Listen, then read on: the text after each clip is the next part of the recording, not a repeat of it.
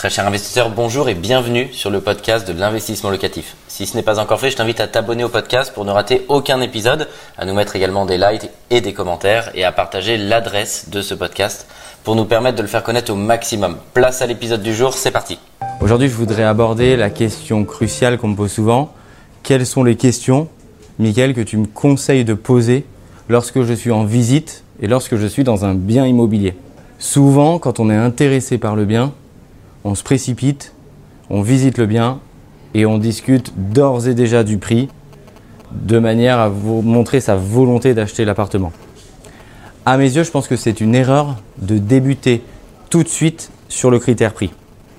En effet, il est important au préalable de découvrir votre interlocuteur, que ce soit le vendeur ou un intermédiaire, à savoir généralement une agence immobilière, de manière à pouvoir voir la psychologie de votre vendeur, à le comprendre et à savoir si vous allez pouvoir avoir une marge importante ou non de négociation.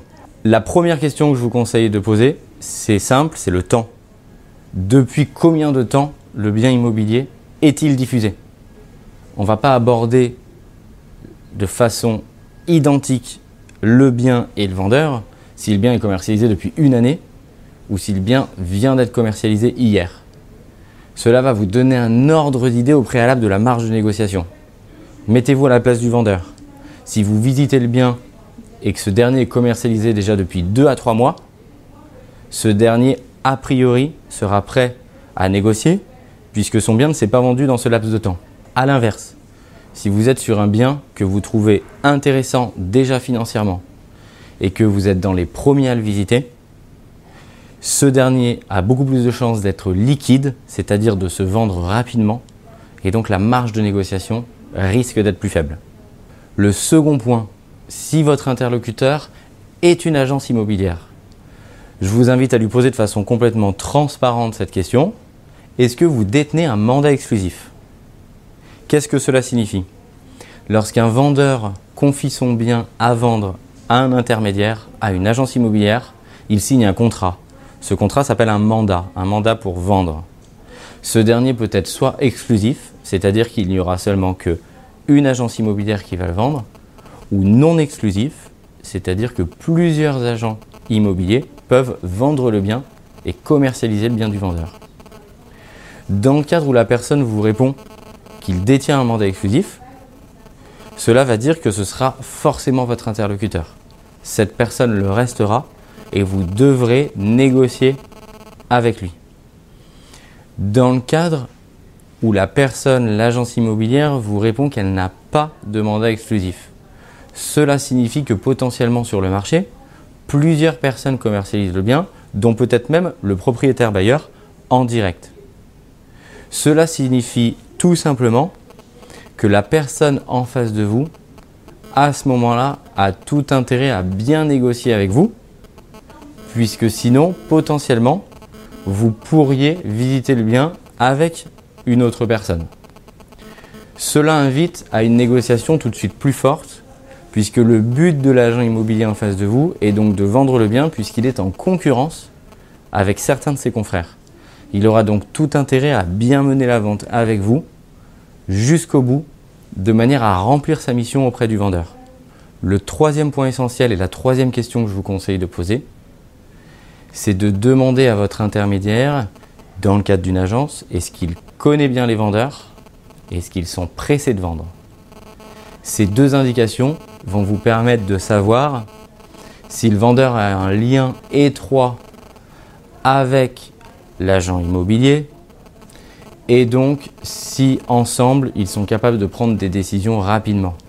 En effet, le monde de l'immobilier est un petit monde. Les gens se connaissent rapidement. Si l'agent immobilier a une relation étroite avec le vendeur, ils vont pouvoir prendre des décisions beaucoup plus rapidement. À la question, le vendeur est-il pressé? Cela vous donne une information essentielle. S'il est pressé, dans le cadre d'un problème familial, dans le cadre d'un problème d'argent, il va être plutôt opportun de mener une bonne négociation puisque le vendeur va souhaiter clôturer rapidement la vente. Dans le cas inverse, si votre vendeur vous exprime qu'il n'est pas vraiment pressé, il sera beaucoup plus difficile d'obtenir une forte marge de négociation, puisque le temps ne va pas le presser. Et enfin, mon dernier conseil et le plus important, et celui-ci, posez-lui la question, avez-vous déjà eu, eu des offres de prix fermes? Et si oui, quel en était le montant? Cela va vous permettre de vous positionner par rapport à vous-même. Êtes-vous prêt, si vous souhaitez acheter ce bien, à vous aligner, voire même à potentiellement faire une meilleure offre que la personne précédente?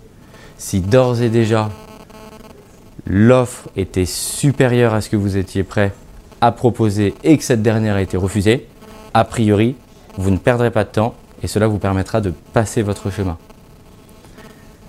La dernière chose, dans le cadre où tous les feux sont en vert et que vous pouvez ensuite commencer par discuter de la question cruciale qui est du prix, je vous invite à ne pas le proposer en premier. En effet, quelquefois, le vendeur ou l'agent immobilier en face de vous est prêt à faire une très grosse marge de négociation à la baisse. Ne vous frustrez pas. Laissez-le proposer un prix. Peut-être que la proposition qu'il vous fera sera bien en dessous que ce que vous étiez prêt à acheter. Un grand merci d'avoir suivi cet épisode jusqu'au bout. Je te donne rendez-vous pour un prochain épisode. Si ce n'est pas le cas, abonne-toi au podcast, partage-le, mets-nous un like et tu peux également retrouver plus de conseils sur YouTube avec plus de 300 vidéos gratuites.